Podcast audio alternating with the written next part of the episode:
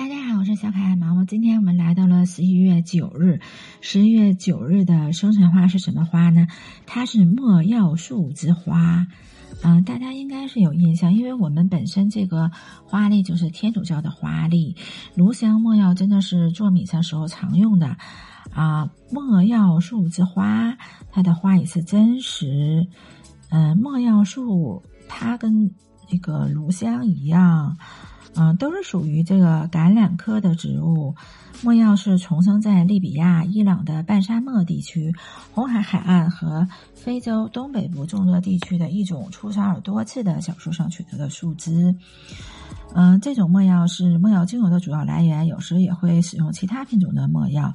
墨药和芦香啊，它的植物非常相似，不过它们各有特殊之处。莫药的英文名字是从阿拉伯文而来，意思是苦的。没药的使用可以追溯到三千年前，是古文明国家经常使用的药材和祭祀的贡品，以及涂抹尸体的材料。所以，墨药也被称为用于死亡的香料。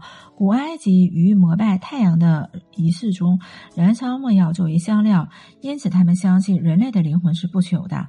为此，埃及人将尸体放入墨药和沉香混合的液体中，制成了木乃伊，并将尸体存放于金字塔。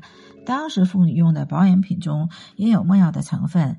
古希腊人在出生时，战士的身上会携带墨药，因为他们知道墨药对于伤口的愈合有不错的功效。东方桑。博士朝拜圣婴的故事，他们带着三样礼品是炉香没药和黄金，其中没药既香且苦，有杀菌除秽作用，意为产妇必需品。没药在这三件礼物中是象征耶稣基督。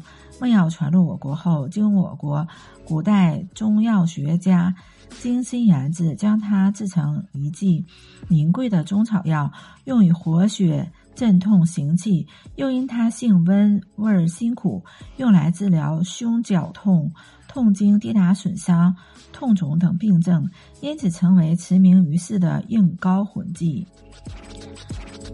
因为没药在旧约圣经时代就已经使用，呃，用来这个药用。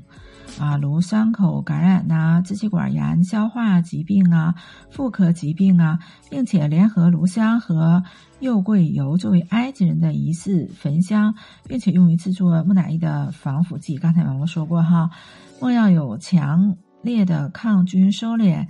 嗯，和促进发汗的作用，因此除了治疗流行性感冒，也是很重要的杀菌剂，广泛的运用在各种皮肤药膏上，治疗足癣或皮肤，嗯，这个皮肤病啊，比如说牛皮癣呐。外用则有加入牙齿清洁用品上，比如说跟丁香啊、紫锥花等浸泡成丁剂，做成天然的杀菌漱口水，针对牙周炎有非常好的效果。莫药的精油犹如强大而细腻的母亲般的呵护，能处理十字伤口、滋补身体亏虚、女性子宫修复等。嗯，真的是关于莫药很多传说啊！但是今天就分享到这里，我们下期再见。